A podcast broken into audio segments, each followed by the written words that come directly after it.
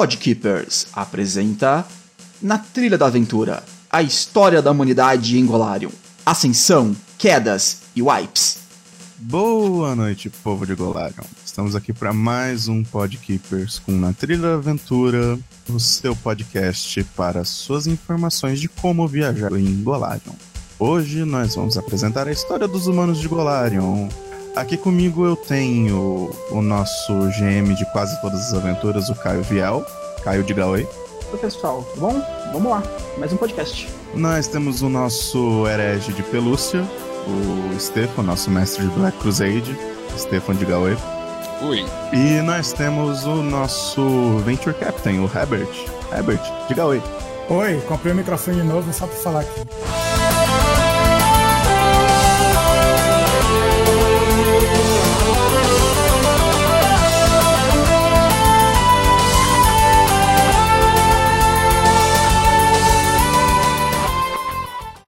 Herbert, começa essa bagaça aí, por favor. Começar do uma começo. longa história, do começo. No começo não existia nada. E aí passou a existir alguma coisa. Esse é o começo do de Arkham, cara. Existiu nada e o vazio eles juntaram e de tudo. Coincidência, como todos os cenários começam do nada. Na verdade, em Golarion, a gente não sabe ao certo como tudo começou. A única versão que a gente ouvia de Asmodeus e ele é chamado Príncipe das Mentiras. Então, a gente não sabe ao certo. Só sei que eventualmente as dimensões foram criadas e o planeta Golarion foi criado e os deuses apareceram. Até aí, a gente não sabe muito bem a ordem, mas aconteceu. É por isso que a gente tá esperando Starfinder em agosto. Talvez isso explique algumas coisas. Eu Ou acho só vai deixar a difícil. gente com mais perguntas. Eu acho que vai quedar mais pergunta. Eu acho difícil, já que a premissa. Você não sabe o que aconteceu com o Golarion, sabe? Já é a premissa. O que aconteceu com o Golarion? Ninguém sabe. É a primeira pergunta. Supõe-se que a evolução em Golarion seguiu mais ou menos como na Terra. Os animais foram surgindo, eles não foram criados pelos deuses, os deuses meio que acharam as coisas como estão aí. A primeira, digamos assim, seres inteligentes que foram registrados em Golarion foram a raça dos Aboleths. Os Aboleths governavam os oceanos. Entre outras civilizações, é, raças poderosas existiam os Ziomornes, que eram conhecidos como Vault Builders, que eles não tinham nada a ver com Fallout, não tem nada a ver com Fallout. Eles construíram as cavernas do mundo subterrâneo, que seriam as Darklands, as Terras Escuras. Eventualmente, os Aboleths do mar e, os Ziomorphs da Terra começaram a, a entrar em guerra. Eventualmente, os Ziomorphs decidiram abandonar Golarion e largaram tudo que eles tinham construído. E essa informação é até recente. A gente só soube dos Ziomorphs na mega aventura Emerald Spire. E aí é o fato que mais ou menos todo mundo tem como certo. Rovagug veio pra Golarion, começou a destruir tudo. Os deuses se uniram para lutar contra Rovagug. Várias facetas das mitologias se unem aí. Sabe-se que Sarenrai cortou o chão, os deuses empurraram Rovagug, Torag e Zukuton fecharam a- o cerco e Asmodeus passou o cadeado. O Rovagug foi preso no centro de Golarion num plano que fica dentro do mundo chamado Cofre Morto. E aí terminou o que seria conhecido como a Era da Criação. A Era dos mitos de criação de Golarion. Já tinha humano nessa época? Não, ainda não. Existe um Macaco? Talvez. Não. Provavelmente. Ué, tinha peixe, né?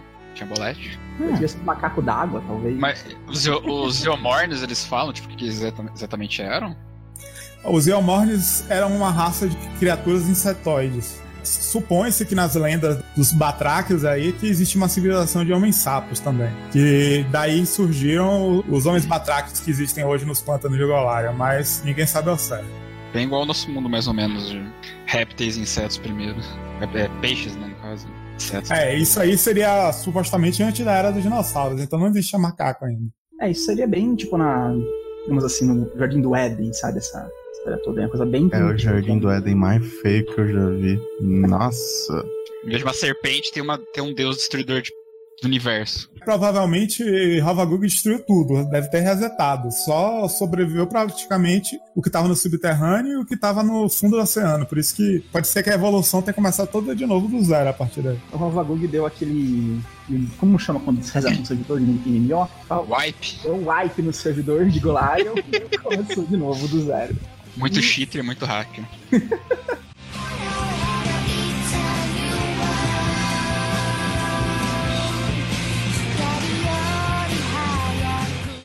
E uma das primeiras raças tais, né, que surgiram depois de toda essa história da, da criação, foi o povo serpente, né? Uma raça de criaturas serpentoides aí. Isso na era dos dinossauros. Tem que pensar nisso. E o pessoal chama da Era das Serpentes, né? Acabou a Era das Criações, começou a Era das Serpentes. Não se sabe quanto tempo durou exatamente, não tem essa, essa medida de tempo, sabe? Foi um tempo imensurável, porque não tinha como contar tempo naquela época, né?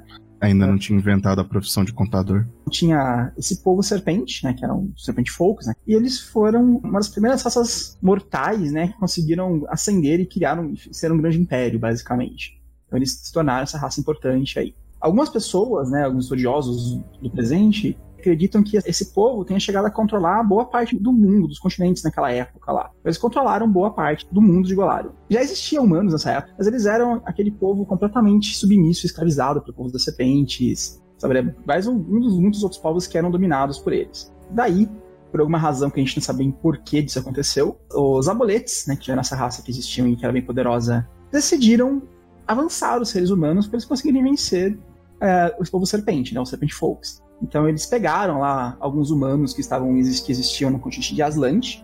Se você olhar nossa stream aí no momento, tá vendo que tem uma região aqui, atualmente toda destruída, né? Era onde existia o continente de Aslant, que é esse continente aí. Então eles pegaram os humanos que existiam aí e avançaram eles, fizeram magia, engenharia genética e tudo mais, e transformaram esses humanos em super-humanos, digamos assim. E eles ficaram muito mais poderosos, muito mais habilidosos e tal, uh, passaram tecnologia para ele, armas, magia, etc. E os humanos então começaram a combater o povo serpente. É, essa seria a passagem da Era das Serpentes para a Era da, das Lendas. Inclusive, é, uma heroína de Aslante decatou o deus do povo serpente numa batalha mítica lá, que até é, resulta no Adventure Path. Serpente School. Nós temos abolefes, aí nós temos serpentes, aí finalmente nós temos humanos, e aí nós chegamos na era dos humanos? É, vale lembrar que ninguém sabe quem, o que ou como os humanos foram criados. É simplesmente os homens serpentes dominavam o mundo, os humanos apareceram, puf. Ninguém sabe se eles evoluíram, se eles foram trazidos de outro planeta, se foram criados pelos deuses, ninguém sabe. Fantástico. E aí é que a coisa começa a ir pro brejo. Bem, uh, então existia essa raça de humanos que foi digamos assim, evoluída pelos amuletes, que eram, viraram os aslantes, né? Ah, fazendo uma, uma comparação, assim, com, digamos assim, o, o, mundo real, isso é uma coisa legal de Golarion. Todos os humanos, praticamente, a gente pode fazer uma comparação com etnias humanas do mundo real, ou, no caso dos aslantes, uma lenda. Eles seriam o equivalente à lenda dos Atlantes, né? Eles, uma civilização super avançada que via numa ilha. É, também com os Númenóreanos da Terra-média. Então, tem essa questão aí de eles terem essa raça que era bastante evoluída, digamos assim, tecnologicamente, artisticamente, etc. Mas a civilização das lentes não era uma civilização, digamos assim, boazinha. A escravidão era comum, laços com criaturas demoníacas e diabólicas e tal, né? pactos com criaturas demoníacas e diabólicas. E eles não tinham vontade de espalhar esse conhecimento, essa tecnologia que eles tiveram com o resto da civilização humana. Existiam humanos em vários continentes diferentes de Golarion, né? Mas só os Atlantes foram evoluídos, só eles tinham essa tecnologia superior. O Lucas perguntou pra gente se não tem nenhuma divindade que assumiu a paternidade dos humanos. A gente tem padroeiro? Não. Eventualmente, quem ocupou essa função era Oden, mas nessa época era Oden ainda não era nem nascido. A gente sabe o seguinte: no universo de Golarion, os humanos apareceram em três planetas: Golarion, Androfa, que é onde veio a nave de Iron Gods, e na Terra. Provavelmente eles têm uma origem comum. Agora, qual é, ninguém sabe. Então, os Atlantes, né, eles tinham essa coisa de não querer compartilhar com ninguém a tecnologia deles, mas existia um poderoso mago Aslante que tinha uma mentalidade diferente. Ele gostaria de ajudar o resto da civilização humana a evoluir. O nome era, era era um poderoso mago. Só que como as visões dele eram contrárias, digamos assim, ao mainstream de Aslant, ele foi exilado de Aslant, foi mandado embora do reino de Aslant. E não somente ele, todos os seguidores dele, as pessoas que, que tinham uma mentalidade parecida com ele, foram embora de Aslant e tentaram fundar um novo império com ideia de ajudar a humanidade a evoluir, todos são iguais, vamos governar pro povo, esse tipo de coisa, essa política na época de campanha. Nessa época já tinha a deusa Rônica lá. Olha E isso. Sala, Isso. já existia um panteão de deuses Aslante. A gente não sabe muito sobre todos eles, a gente sabe que só alguns dos deuses atuais eram de Aslante, os mais antigos só. Vai acontecer coisa que Deus morre, Deus vive e coisas assim, mas é, já existia. Eles chegam a explicar. Porque ela vai ser corrompida nessa época de Tassilion, ou seja, ela, ela representa outras coisas antes dela ser completamente evil, não é? Alguns deuses mudaram né, nessa época. É muito tempo atrás, é mais de 10 mil anos atrás ainda. Então muita coisa acontece depois disso. Mas nessa época Lissala ainda neutra, não era evil. Ah, tá, tá- tá mais pra neutro então. Ela não era exatamente. Não representava sete virtudes. Ela é uma deusa da magia, na verdade, sabe? É uma deusa ligada a conhecimento mágico, coisas assim. É uma deusa ligada à escrita mágica, na verdade. Ah, legal, legal, legal. Então, algum dos deuses do panteão de Aslante tinha good entre eles? Tinha algum deus bom? Dez não tava nesse panteão? Podia estar. A gente só sabe ao certo que tava. Xelin, Xelin tava, Xelin era good. Aí sabe que teve alguém good porque a heroína lá que derrotou Irdesis era good, mas a deusa da lua que se sacrificou pra salvar Golarion devia ser good. Né?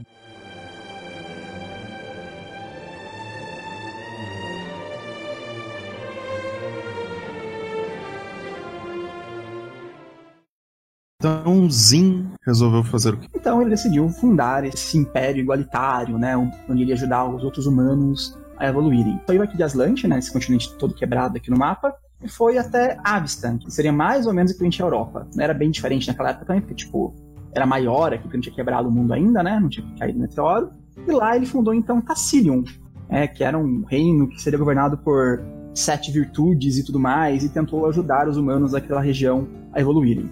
Porém, eles foram corrompidos. Eu acho que o Herbert pode falar melhor sobre isso, né? Que tem a ver com Wild Masters, não tem? Ah, O estudo da magia de Tassilon dividia em sete escolas. É, seriam as escolas da magia moderna, tirando a adivinhação. Os sete aprendizes de Zin governaram cada um dos sete reinos de Tassilon e, eventualmente, eles corromperam as virtudes do governo que Zin criou, pecados de Tassilon, que era sete pecados capitais, né? Ganância, ira, gula, por aí vai. Então eles acabaram destruindo Zin. A história da guerra dos Lordes Rúnicos contra Zin é vista na Adventure Path Shattered Star. Zin foi derrotado e os Unilords tipo, começaram a ganhar entre si numa equivalência de força. Dos Unilords originais só sobraram dois, que são os dois mais poderosos, que é o Zandergu e a Sorshen, que são da, é, da vaidade e da luxúria.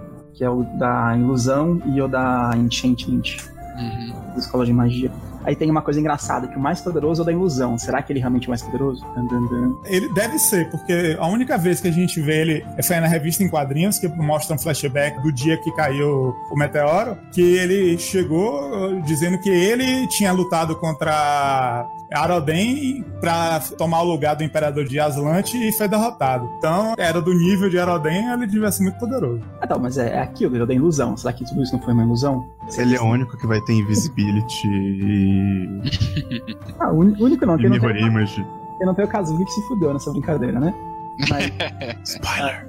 mas ele, teoricamente, é bem forte mesmo, né? Pelo, pelo menos assim, tirando essa coisa de ele tá inventando tudo pro seu da, da ilusão, né? Que é uma coisa que fica em aberto aí.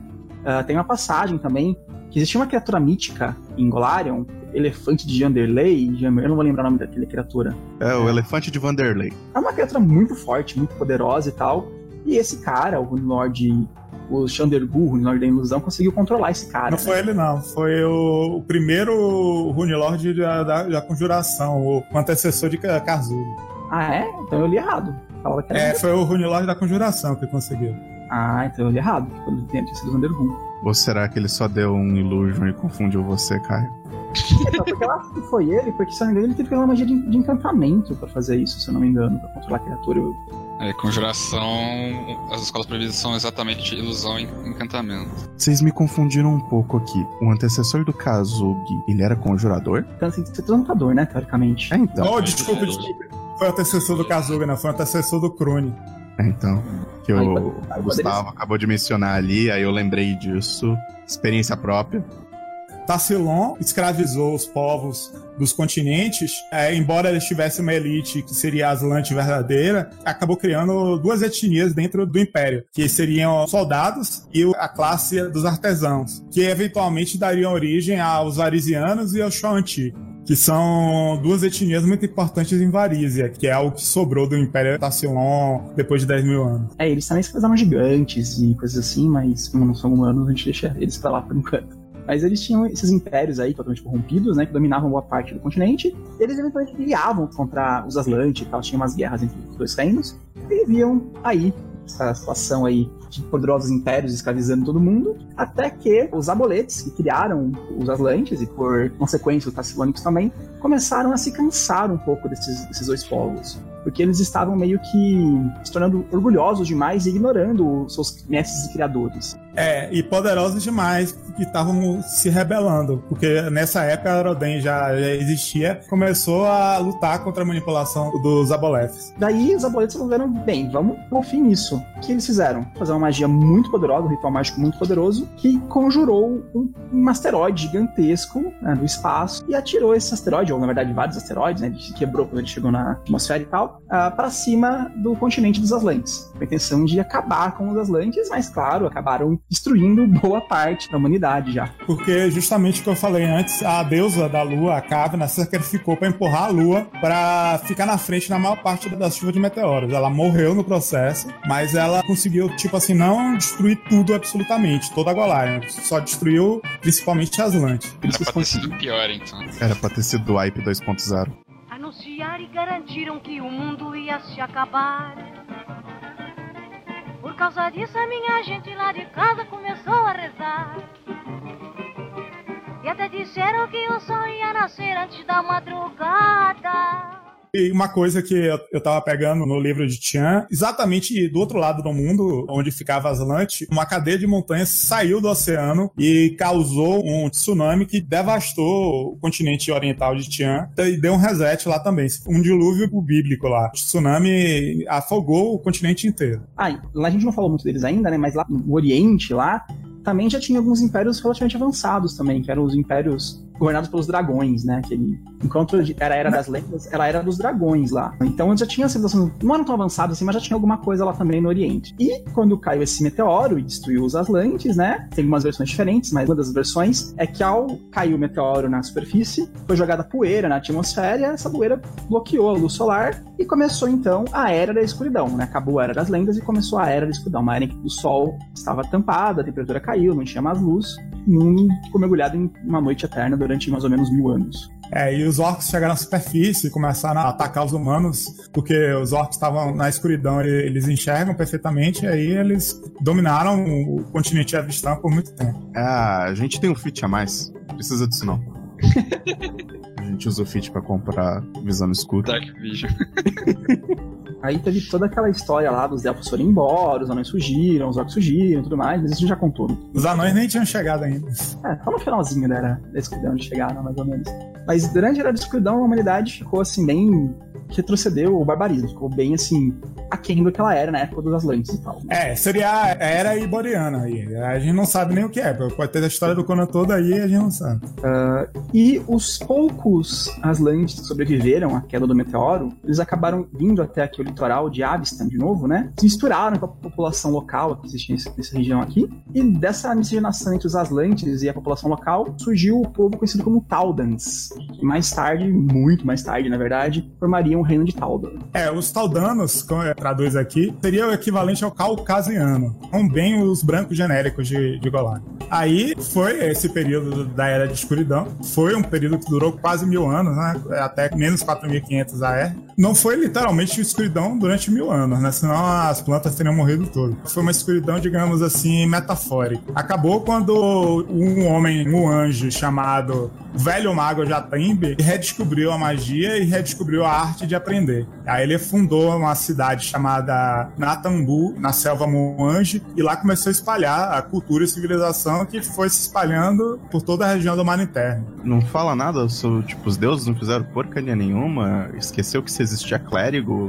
Ó, por exemplo, Desna protegeu os varisianos e o Xuanti durante essa época. É uma vidente de Desna, teve uma visão que a tragédia ia acontecer e orientou o povo varisiano a sair da cidade de Tassilon. Os que ficaram, todos morreram, e por isso que o povo varisiano se recusa a viver em cidades. Eles têm essa de que sempre tem que estar viajando, porque a sobrevivência deles depende disso. O Herbert falou um pouco do pessoal de Muange. Nesse mapa que vocês estão vendo aí, os Muange, eles são uma etnia que se originou do meio de Garund. O Garund seria, digamos assim, a África de Golarion. Então aqui é essa região mais interna, é uma grande floresta, na verdade, uma grande floresta tropical aqui, e eles se originaram daí. A pessoa que ele falou aí, o velho mago Jatembe, né, foi basicamente a primeira pessoa que redescobriu a magia depois da queda dos grandes impérios. Então ele redescobriu a magia, como ler antigos livros, como reescrever antigos livros. Então quase tudo que os magos atuais, os magos modernos, sabem de magia, tem muito do que ele descobriu ou reaprendeu nessa época. É, ele também teve os 10 guerreiros magos, que eram os aprendizes dele, que eles lutaram contra a ignorância. Deve ter sido contra as forças do mal da época, para libertar as pessoas do domínio da ignorância e do barbarismo. E, e aí começou a se fundar os primeiros impérios antigos,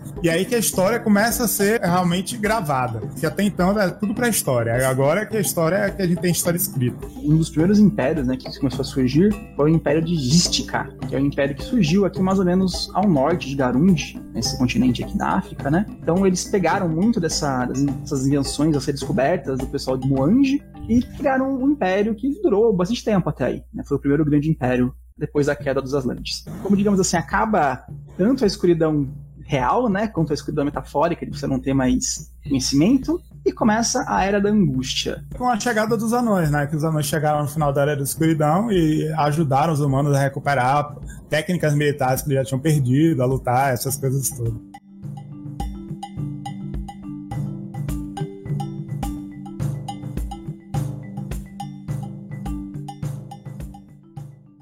Na área do destino surge talvez um dos maiores impérios de Golarion, que é o Império de Osirion, né? Que é o Egito de Golarion. Assim, as realizações mágicas e arquitetônicas de Osirion, em muito superam até a de Tassilion de vez em quando, sabe? Tem coisas maiores em Osirion do que em Tassilion, aqueles monumentos gigantescos. É, mas aí, segundo o Story Channel, eles receberam ajuda dos ETs.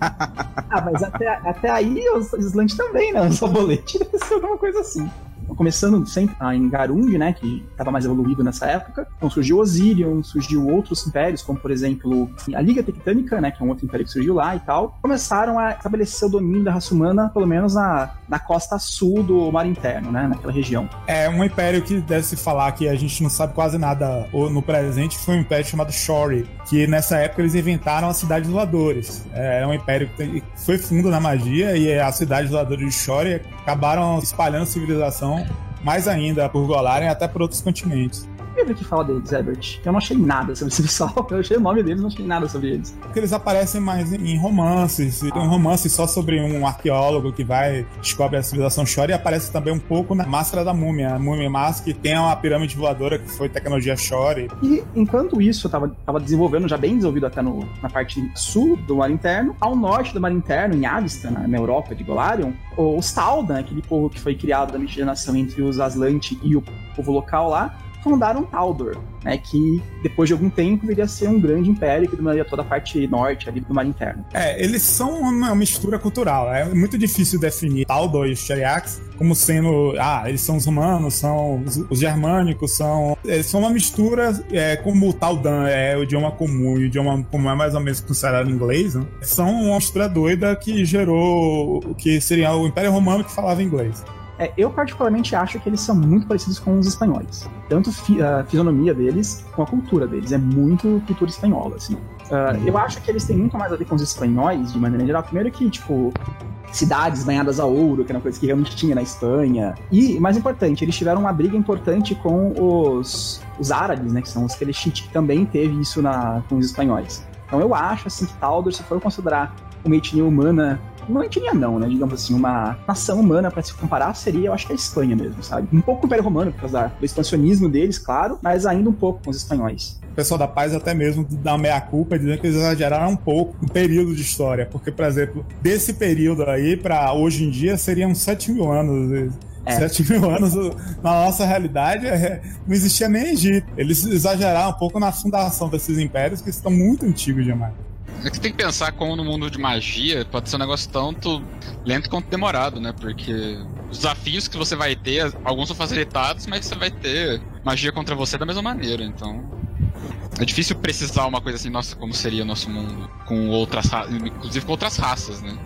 Falamos de dois continentes, que seria o Garundi, onde surgiu todo aquele império lá de cima, destaque para Osirion, que é um dos mais importantes dessa época, e Taldor em cima, mas existem vários outros continentes em Golarion. Um deles, Casmaron, seria mais ou menos o que a gente chamaria de Oriente Médio aqui, sabe? Seria aquela parte da entre a África e a Ásia, que seria o Oriente Médio, onde existiam os persas no mundo real e tal. E lá também. Seria Oriente Médio com a Grécia e com a Índia junto. É, uma coisa mais ou menos assim, uma coisa meio. Aquelas guerras do Alexandre o Grande, mais ou menos nessa, nessa época. Aquela região do mundo conhecida. E nessa região do mundo, né, formou-se então um outro grande império, Palidash de Kalesh. Palidash é uma palavra de persa, eu não sabia, eu descobri hoje. Padishah, em vez de ser um imperador, tem um Padishah no comando. Esse império ficou bastante importante, bastante grande, porque eles são meio que um hub comercial entre vários continentes diferentes. Tem a região do Inercia ali, né, o próprio Casbran, que tem muitas coisas lá, e também Tiantia, que seria o Oriente. Então ele virou um grande hub comercial e se tornou um reino muito importante. Né? Então, os, digamos assim, o pessoal árabe, entre aspas, de Golarion, que são esses, esses cali, os, caliche, os né? Foram lá nesse reino. E ele foi muito importante e se expandiu, inclusive, alcançando Avestan e Garund, né? Tanto é que acabaram conquistando boa parte de Osirion, acabaram brigando com Taldor por, por terreno e tal, eles começaram a incomodar. Tecnicamente, Tarrasque andou por Keleste durante séculos, destruiu muito e o Império nunca caiu. E ainda é considerado o Império mais poderoso de Golarion hoje em dia. Eu acho que é mais poderoso hoje em dia. Eu né? achei que o Tarrasque era copyright. Não, Tarrasca é Não uma é. cara. É uma- um dragão francês. Inclusive, eu acho que é o mais poderoso hoje em dia de, de Golarion, não é? É, porque o Império de Tian caiu, o Império de Avistan caiu, a não ser que tenha um Império arcadiano que ninguém saiba, é o mais poderoso. Então eles são, teoricamente, os Mouros durante a Realidade Média, que era aquele grande império que crescia e dominava tudo.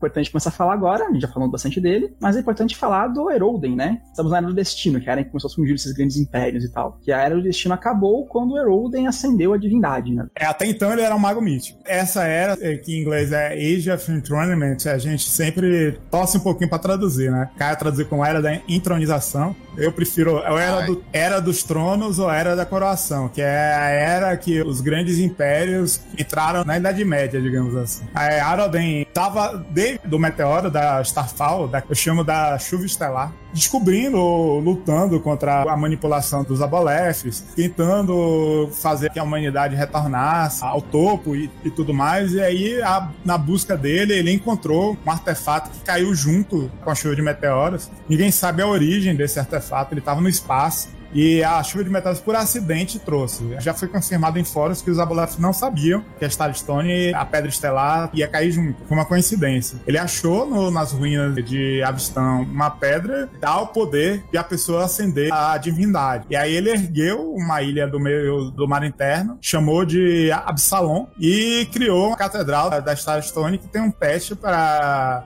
você é, encontrar a pedra estelar e acender um deus. Esse, ele não usou a pedra estelar. Esse ato de criar essa cidade, criar a catedral e criar o teste que fez ele ascender a divindade. Aí ele se tornou o patrono da humanidade e passou a ativamente ajudar a humanidade do trono dele em Absalom a ascender e se tornar mais evoluída, como essa ilha é muito bem localizada, como seria mais ou menos no meio do mar Mediterrâneo, mais ou menos no mesmo ponto que Roma está. Só que em vez da península da Itália, seria uma ilha. E aí criou a grande cidade de Absalom, que é a cidade que nunca caiu, nunca foi conquistada até hoje. Absalom guiou os impérios sobreviventes, que nesse meio tempo vários impérios caíram. O Império de Lirgen é, caiu, a Liga Tecranin caiu, Shore deu um defeito lá nas cidades mágicas, as cidades caíram, e o, Império acabou do, de um dia para o outro. Só sobraram mesmo Osirion, que estava decadente, Taldor, que estava em ascensão, que acabou fazendo amizade com Araden, se tornou o principal império de Araden,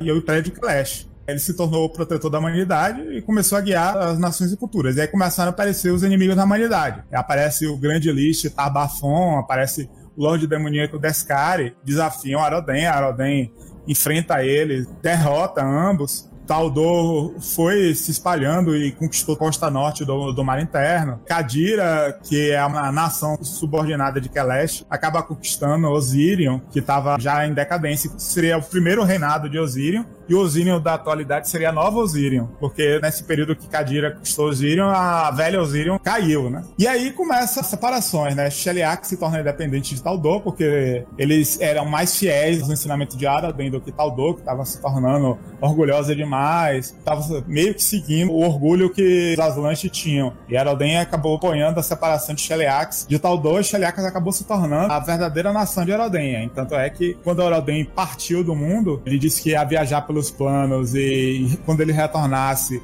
chegaria a Era de Ouro da Humanidade e ele disse que ia retornar em Sheliax na cidade de West Crown. Tem várias Adventure Paths que passa Sheliax e que você passa por West Crown. Hell's Vengeance e a Conselho Thieves.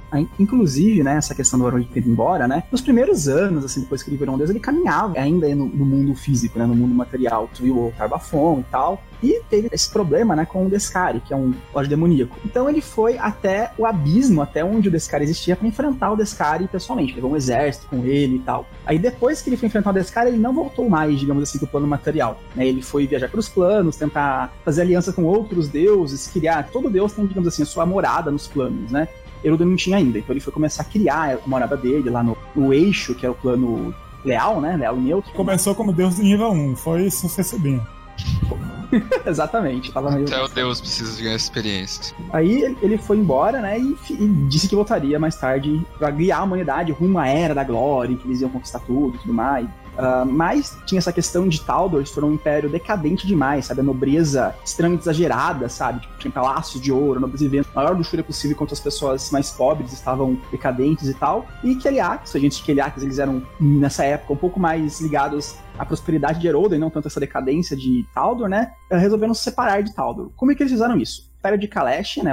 Os árabes, né? Os mouros, eles estavam bastante poderosos e estavam começando a invadir Taldor, basicamente. Estavam chegando na fronteira de Taldor. Então Taldor posicionou a falange de Taldor, que era o exército poderosão de Taldor naquela época, naquela região do mundo. Então aqui, ó, tem Kadira, o único reino mais aqui né, que aparece em Nersif e Kalesh, e tem Taldor aqui. Então posicionaram toda a falange de Taldor, todo o exército de Taldor aqui nessa região para impedir que Kadira continuasse avançando, e nisso desguarneceram todo o resto, toda a parte interna do continente que eles tinham aqui. Aí, um governante de Keliax da época, né, o governador apontado por Taldo, o governador Keliax, decidiu que iria tornar Keliax um reino independente de Taldor, né? Conseguir independência. E como Taldor não tinha maneiras militares de revidar, porque estava o exército dele todo mobilizado aqui na fronteira, conseguiu se tornar independente.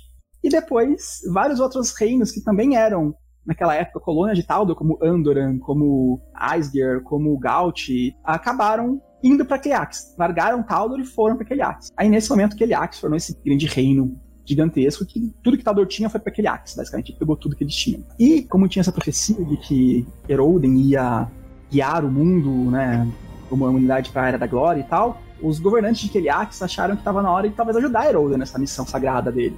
Então, como eles fariam isso? Olha, vamos conquistar o máximo de terra que a gente conseguir para quando Eroden chegar tá tudo certinho para ele governar já, sabe? Tudo, tudo nos trinks. Então eles começaram um processo que em inglês é Everwar, eu não sei. Guerra Eterna. Guerra Eterna? Ah, pode ser. Eles começaram a, a expandir o território de Keliax para dominar mais território, para ficar mais fácil para o Eroden conseguir governar tudo. Então eles dominaram uma parte aqui de Varizia, aqui em cima, sabe, nessa região do mundo aqui. Fundaram Corvossa, né, que é a cidadezinha peculiar que tem aqui, cidade básica de Rickard Thrones E ao fazer isso, eles expulsaram os Shuantis, que era, era onde eles já estavam originalmente. Então eles expulsaram os Shuantis pra, pra fora daqui. Não Tomaram- só expulsaram, eles devastaram clãs inteiros do Shanti. E o Shanti, desde a época dos Unilords, eles tinham tomado como missão impedir os Unilords e toda a maldade da Tasselon de retornar. Então, muitos dos locais sagrados que os Shantis protegiam acabaram ficando desprotegidos, porque eles foram mortos e quem chegou por cima não sabia nada do que estava acontecendo e começou a explorar. É uma cagada atrás do outro.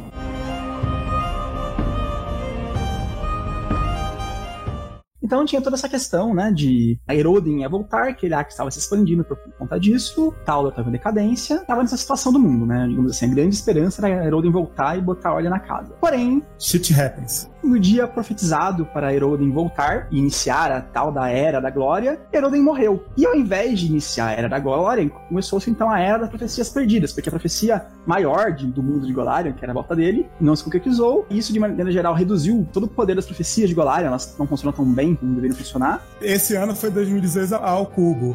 Porque to- tá todo mundo reunido na cidade esperando a Eroden voltar. De repente, todos os clérigos de Eroden perdem os poderes e ficam loucos. Aparece uma tempestade na costa de Garund que não acaba nunca. Abre um buraco pro abismo no Reino do Norte e absorve um reino inteiro. A tempestade lá inunda três outros reinos lá da costa de Garund. Acontece tragédias arretando o mundo todo. Foi a casa da Mão Joana. Todo mundo ficou perdido sem saber o que fazer. Eu sei o que aconteceu. Foi a tormenta que tentou invadir Golarion.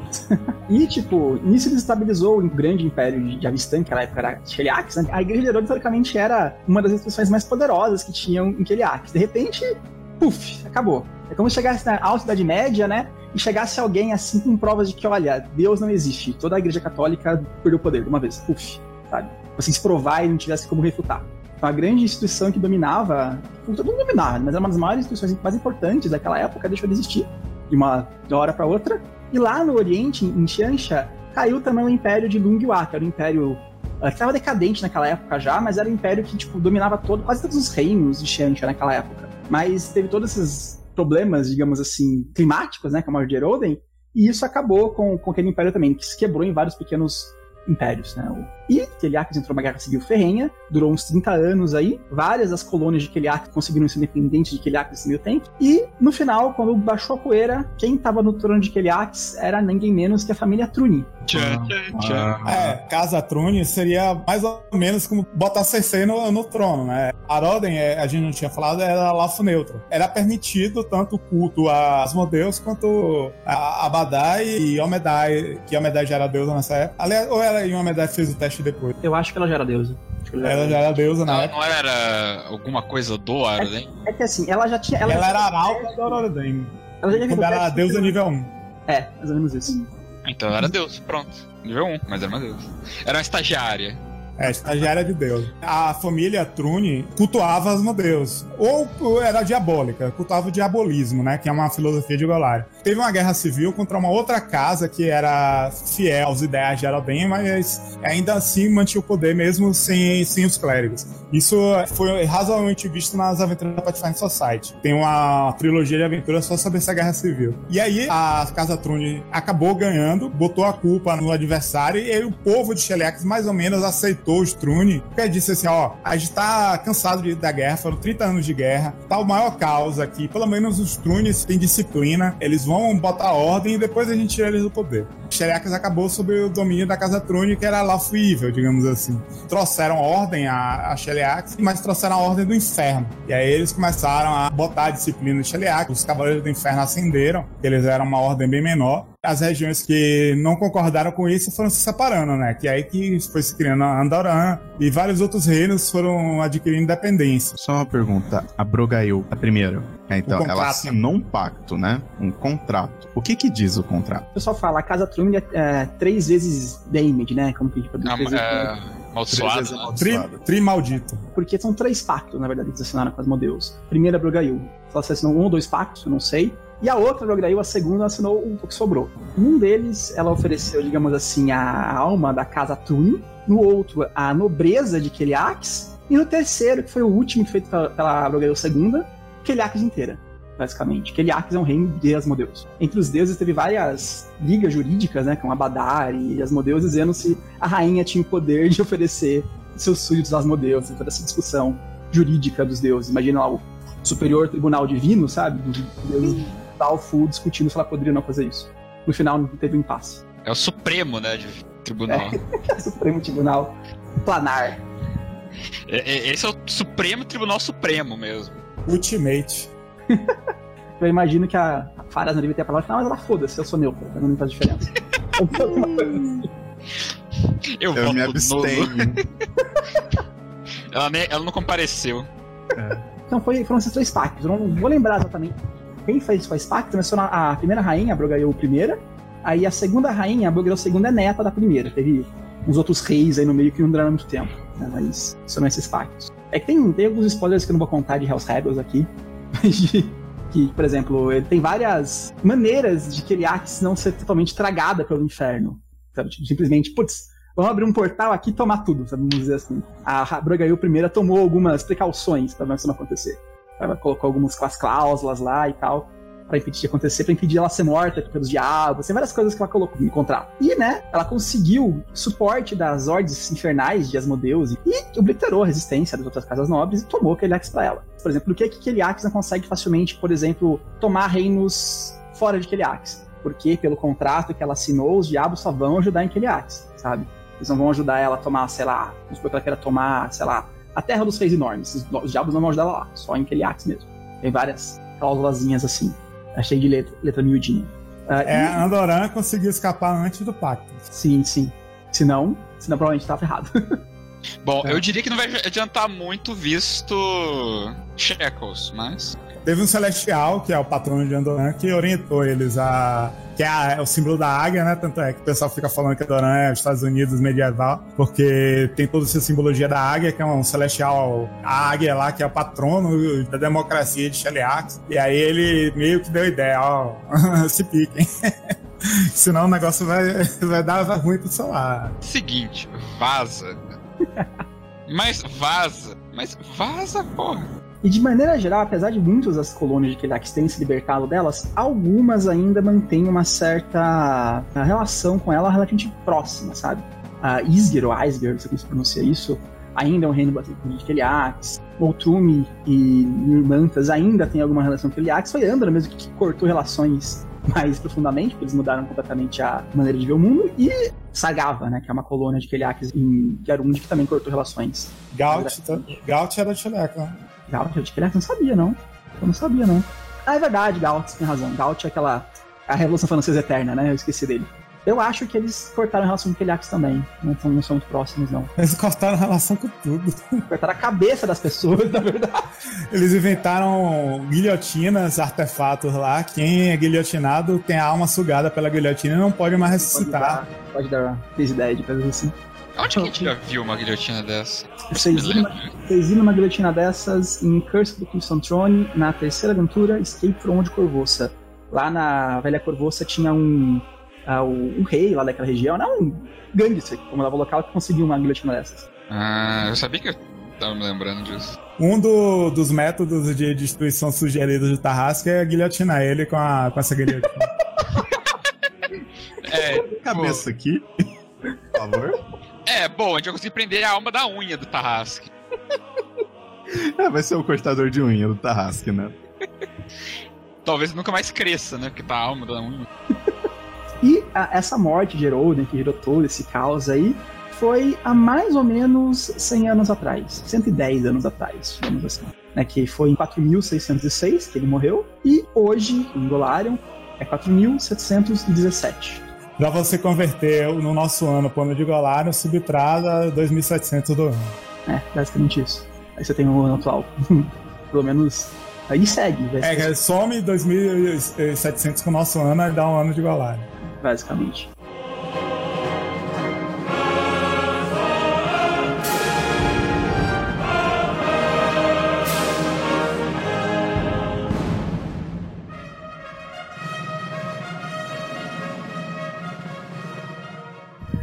Resumindo, as etnias humanas. Nós temos os Aslantes, que a aparência deles seria. Descreve aí, Caio. Olha, os Aslantes, eles têm uma pele um pouco mais escura, não são realmente brancos, também são coisa meio árabe, meio... Mas o que destaca eles mais, assim, é os olhos deles que são púrpuras, né? Tipo, o Aslante tem olho púrpura. Pense Então, na amor da Marva, aquele estilo de olhos assim. Os as- Aslantes, apesar de distinto, tem pessoas que têm características Aslantes. Os Aslantes puros eram altos humanos que tinham mais dois em todos os atributos. É, E os, tudo os- roubado. os humanos normais escolhem só um. Tem pessoas que têm, tipo assim, características de Aslante, mas não têm a- as habilidades dos Aslantes. Por isso que é listado como etnia, mas você não é realmente um Aslante verdadeiro.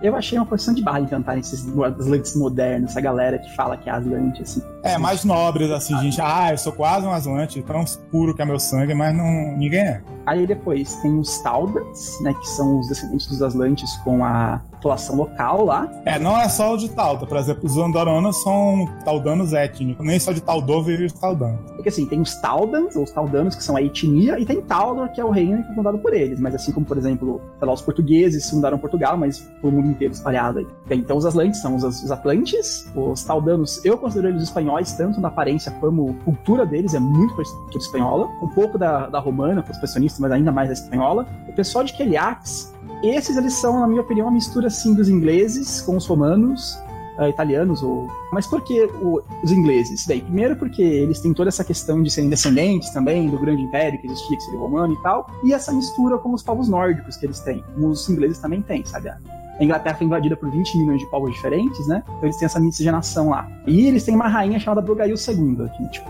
você fala assim, você vai errar e fala Elizabeth II fácil. Então eles são os ingleses. Eu gostaria de dizer que eu vi um vídeo. Os grandes povos que não são misturados mesmo, os Taldanos, apesar de serem mistura dos Aslantes, mas é considerado povo original. Os Garundi, eles não são exatamente nem egípcios, nem nenhuma etnia que a gente tem no, no nosso mundo. Eles são negros, mas não negros com aquela pele totalmente escura.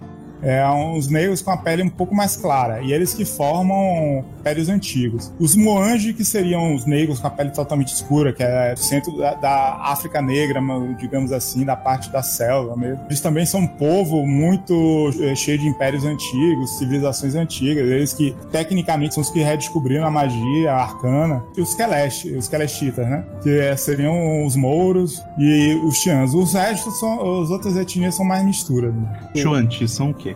Os Chutes são um povo bárbaro, né, que foi, digamos assim, influenciado pelos Tassilônicos, né, foram um povo escravizado pelos Tassilônicos. É, eles são sobreviventes das forças militares de Tassilon. É, tinham mais convivência com os líderes é, Aslante entre os Tassilonianos, sobreviveram mais mesmo estando na cidade, ao invés de fugir que nem os Varisianos. Então eles têm uma, uma tradição mais guerreira, globam uma cultura de clã muito tradicional, uma cultura xamanística, animista, e eles são muito dedicados a proteger as terras deles de males ancestrais, que nem eles mais sabem o que é. E quando você pensa em papel deles no cenário, assim, cultural deles, eles são mais ou menos parecidos com os nativos norte-americanos, os índios dos Estados Unidos, sabe? Não necessariamente de aparência, né? Mas como funciona mais ou menos a cultura deles é bem baseada nos índios norte-americanos. É, até porque né, Arcádia, que seria a América do, do Golarion, já disseram que é uma civilização avançada, então a gente não vai ter povo bárbaro lá. Os povos bárbaros que representam esses clãs indígenas seriam os Shuanti. Tem os Ufens, né, que são os nórdicos, os vikings, basicamente. Cara, viking tradicional, aquele cara que vai usar ah, aquela roupa viking, aquela barbinha cheia de coisas, pega um machado. É, O machado viking, a armadura viking, Ele só não usa o o barco viking. barco viking só não usa o chapéu com chip que não existe de verdade aqui. Mas do resto eles são os vikings que tá só da veia. É, são uma cultura bem guerreira, tanto é que os reis deles, que é a terra dos reis enormes, seria o reino principal deles. A forma de virar rei é matando um dragão enorme. Então, você mata um dragão, automaticamente vira um rei de um reino. Então, eles são um povo com aquela honra guerreira, como a gente imagina mesmo as tradições vikings. Só que ao contrário dos osirianos, eles não têm nenhuma ligação com os deuses nórdicos da Terra. Osirian tem uma ligação com os deuses egípcios da Terra, mas Bem forte, né? é bem forte. Eles não, eles acreditam em Torag, acreditam em Desna, em nesses deuses mais Gorum, esses deuses mais nórdicos. Tem os varisianos, né, que nós já tínhamos falado um pouco deles antes, né, que eles são outra raça que também foi modificada por Tassilion. E eles são, considerando no nosso mundo real, os ciganos, aquele povo nômade, gosta de viajar, caravanas. gosta de uh, usar cartas para ler o futuro, tem essa pegada meio cigana. É, e eles têm uma tendência muito grande a tatuagens, porque eles herdaram muito do conhecimento das runas mágicas de Tasselon, e aí eles têm um, um pouco de magia no sangue já natural. Então eles são muito dados a ter poderes sobrenaturais, mas não necessariamente estudo tradicional de mago. Tanto é que eles têm muito arquétipos ligados às cartas, aos poderes de. Não mago tradicional, né? Aquele meio mago, meio outra coisa. Eles também se dividem em dois, né? Que eles têm os varisianos que viajam, que seriam os que vivem em caravanas, se dividem em clãs. É, muita gente pensa neles como ladrões e tem todo um preconceito contra a etnia e tudo mais. E tem os varisianos que se assentaram e desistiram de viajar e resolveram se assentar, que são o povo de Ustalav, né? Que é aquele reino gótico, bem. É, romeno. É, bem romeno mesmo. Aí tem os Undrani, que são basicamente os indianos. Eles aparecem pouco no cenário por conta de, da Índia estar tá na, naquele continente mais afastado que não foi explorado muito bem ainda, Casmaron. Mas eles são os indianos. Aqui, mil deuses do panteão deles, gostam de de dança, tem aquela de, de, encasta, são bem tipo indianos mesmo do nosso mundo, aparência também. Uh, e uma coisa legal é que eles são, das etnias humanas, a mais propensa a utilizar magia psionica, magia psíquica. Né? Eles são bastante evoluídos nisso. É, eles foram colocados no cenário até com essa função. A terra deles, eles são mais voltados para o poder da, do espírito, é? que é tradução de psíquico, é espiritual do que a magia arcana, a magia divina. Provavelmente deve ter algumas subcastas e subetnias, mas como a gente nunca teve um livro sobre eles especificamente, a gente não sabe. Aí tem o povo mais sofrido de Golarion, na minha opinião, são os Kelids, são os bárbaros mais nórdicos, sabe? Meio parecidos com o Conan, com os celtas, com esses bárbaros, digamos assim, do Império Romano. Os bárbaros mais ao norte do Império Romano. Uh... É, os Cimérios, né? E os Cimérios são considerados proto-gauleses, proto-celtas, e eles têm bem essa mesma pegada. E por que, que eles, eu digo que eles são um pouco mais sofridos? Primeiro, caiu uma nave espacial no reino deles. Aí começou a sair Android, começou a destruir parte da região que eles tinham lá. E segundo, surgiu um buraco pro abismo em outra parte do reino deles. Então, cara, eles só se fodem. Quer foder alguém, fode os Khalids, eles colocam tudo lá. É, o Old Wound era na, na, terra que era deles, a Numéria, que é onde caiu a nave também, era na terra que era deles, então eles são povo que mais se dá mal. É, e as outras etnias geralmente tratam os Kelids como. É, eles realmente têm esse, esse estigma de serem bárbaros, ser o povo que não tem cultura, o povo que só quer saber de porrada. Então, é, eles e os Xantis que sofrem nas etnias consideradas o povo ralé, assim, da, das etnias. Mas tem uma diferença legal entre os Xantis e eles, é que os Xantis eles são esses índios mais norte-americanos, mais xamanísticos tal. Os Khalids, eles abominam magia, de maneira geral. Eles têm medo de magia e de tecnologia também, porque tem a, a nave caiu lá. Então eles têm medo de usar magia, medo de tudo que você pode imaginar. Então eles fogem até de magia divina, sabe? Então eles têm esse problema. Os Shantis não, eles já têm uma descendência mais tacilônica, né? Eles têm magia no sangue deles, pra caramba. Já os Khalids morrem de medo de magia. É, o único reino que é predominante em Khalid é a terra do, dos Lordes Mamutes, que é praticamente a terra do dinossauro. Né? Tem uns bichos gigantes lá que eles montam, tem até um arquétipo, uma classe de prestígio, se não me engano, pra você montar um mamute. E eu acho que a última que eu não falei aqui da lista são os Tians, né? Que são o povo lá de Tiancha, que é o reino asiático. Cara, tem umas 10 etnias de Tians diferentes, né? Cada um de um lugar diferente lá. Mas, digamos assim, o livro generalizou como Tians, os orientais, né? Como a gente faz é. também os Moange e os Kelishis também são considerados etnias guarda-chuva, né? O povo de Avistan, que não sabe, não conhece eles direito, chama todo mundo de Tian, chama todo mundo de Moange, chama todo mundo de Kelish. Mas, na verdade, tem várias etnias que são parecidas, mas que livros específicos desses reinos detalham. O povo de Brevoy e Mendev é o quê? Eles são predominantemente aldanos misturados com fens. Até meio é, dividido, assim, as pessoas se identificam como taldanos ou como fens. Ah, beleza. Eventualmente eles vão ser meio urso corujas também.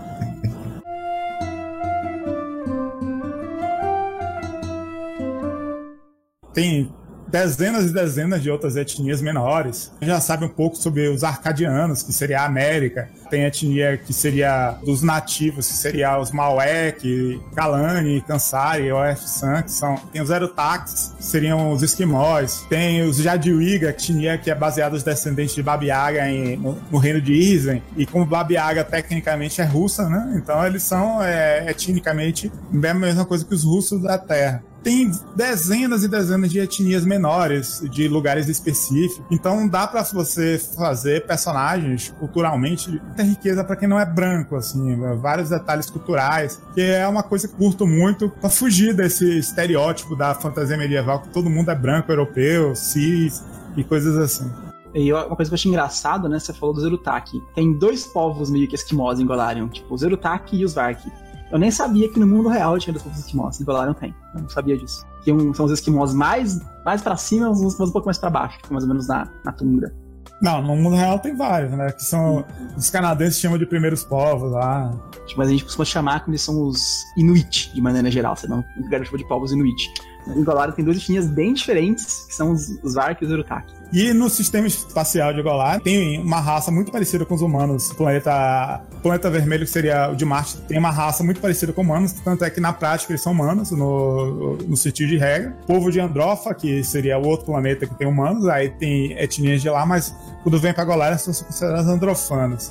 E tem um planeta no sistema de Golarion também, que é Eox, que seria o planeta dos mortos, que tá lá todo mundo morto-vivo. É dito que existia em algum momento uma raça parecida com os humanos, que gerou vários mortos-vivos que parecem humanos. Por isso que lá tem muito lit, essas coisas. Já não existe mais os humanos originais de Eox, tanto é que dizem que talvez os humanos de Golarion tenham vindo desse planeta. Deixa eu interromper vocês aqui para fazer algumas perguntas dos nossos telespectadores. Existe alguma criatura em que o- os deuses em Pathfinder se cagam de medo? Ravagodo. A gente pode considerar Rovagor como outro deus, não pode? Pode. Agora, é, tem a história de Dobral, que era o irmão de Shelley, também saiu para viajar, explorar os planos, explorar o, o espaço. Ninguém sabe o que aconteceu. Ele voltou corrompido, como Zokuton, estava ameaçando corromper os outros deuses, quando a irmã dele tomou a alabarda dele Vai pro seu quarto. e ela usar a bondade dela para parar a corrupção dele, e aí eles estão nesse impasse. Seja lá o que for que ele encontrou, é, foi algo tão perigoso que conseguiu corromper um deus bom, que era o Dobral, no em Zukuton. Continuando com uma outra pergunta que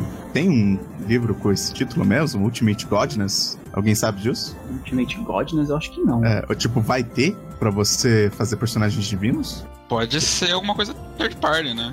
Não, eles sempre falam, ah, a gente só vai ter que estabelecer regras do que um deus pode fazer se um dia a gente resolver fazer isso. Mas nunca disseram que vão fazer um Ultimate God. Agora eles dão mais ou menos uma preparação, tipo, se eles resolverem fazer, eles sabem, por exemplo, que para Araden começou como deus bem, bem fraquinho perante os outros. Os deuses que passaram no teste da Starstone também começaram a nível baixo, foram subindo. Deixaram no mundo a possibilidade, mas eles não disseram como fazer. Melhor assim, na minha opinião. Ah, a gente tá comentando várias das HQs que contam muita coisa do mundo e alguém sabe se elas vão ser traduzidas? Nunca. Digo pra vocês. Nunca. Eu acho que se os livros já estão atrasados pra traduzir, imagina HQ. O que eu sei é que é, é um problema, porque nos Estados Unidos elas são produzidas pela Dynamite com a Paizo. E a Dynamite contrata com uma outra empresa que não é a Devi. Tem um embrólio aí de, dos direitos e acho que vão traduzir não. Estranhamente, a Devil até que pra HQ ela costuma ir bem, né? De maneira geral. Ela não atrasa tanto como o livro de RPG. O RPG que é o, a pedra no sapato deles. Mas se tivessem dias, talvez sim, mas acho que muito impossível. É, e os romances também, né? Os romances seria fácil pra Devi traduzir. É, seria fácil, mas eu tenho uma cópia aqui de dos romances de Dragonlance e é a pior tradução que eu já vi na minha vida. Ó, o Lucas Lins, ele pediu pra gente falar sobre mais a parte espacial de Golarion. É esperar agosto pra chegar o O Starfinder. Pode Ah, tá- mas acho que talvez isso tem- também tenha que ficar pra um outro, um outro podcast, porque Nossa, sim, tem, com certeza, com certeza. tem os outros planetas, tem o sistema. Vou dizer solar por falta de outra palavra, não sei como é que foi. Não, mas eles chamam de solar, porque o Sol. Eles chamam o Sol de, de Golarion mesmo. Ah, então, melhor ainda. E a Lua chamam de Lua. Fantástico. Uau, criatividade. É, Se enterre, Prado. Existem romances de Pathfinder, eles são muito bons. É, perguntou se o Starfighter não será bem no futuro. Vai ser. Só que eles vão meio que reciclar muitas das coisas que já existem em Golarion, no presente de Golarion, porque eles não pretendem ir para o espaço na época do Pathfinder. É dito que alguns planetas têm uma tecnologia avançada. Então provavelmente vai continuar avançada na época de Starfinder. Simplesmente você nunca vai lá na época de Pathfinder, mas ele só vai ser importante no Starfinder. Provavelmente a única ligação que Pathfinder vai ter forte com os outros planetas vai ser com Castrovel, por causa dos elfos, que são atrás de lá. Mas fora isso, não espere ver muita mais coisa é, espacial no Pathfinder. Falar sobre as línguas ia ser. Seria um podcast legal, mas ia ser legal se a gente tivesse um especialista nisso também. Respondendo a pergunta básica do Gustavo, então, esse negócio do Taldani ser língua comum é mais uma. Tipo, beleza, o pessoal de Avistan, talvez o pessoal mais do norte de Garundi, consegue se comunicar em Taldani. Mas se você vai lá pra, por exemplo, Tiancha, cara, se achar alguém que fala Taldani lá, vai ser muito difícil. A língua comum não é Taldani, a língua comum lá é Tian. Então, É, a- O Xuanti e o Zulfin não é. Tipo, nos romances isso é retratado legal. Não é todo mundo que fala. Quando você começa a fugir é, de uma certa região, não é todo mundo que fala Taldane, não. eu acho que Shuanti, você vai encontrar, sei lá, um cara na tribo que fala, que fala comum, sabe? Que fala Taldani. É. E às vezes só algumas palavras. É, é uma língua de comércio, então é tipo pessoas que lidam com viajantes acabam aprendendo, é como inglês no nosso mundo. É, ou como era o italiano na época de em que Veneza e. esqueci o nome da outra cidade. Dominavam o comércio. Beleza. Ah, vamos fechar por aqui então, gente, que esse tópico aí já virou bônus phase aqui. Muito obrigado pela participação de todos vocês, pessoal no Twitch, pessoal no YouTube, pessoal no Plano Astral. E até a próxima.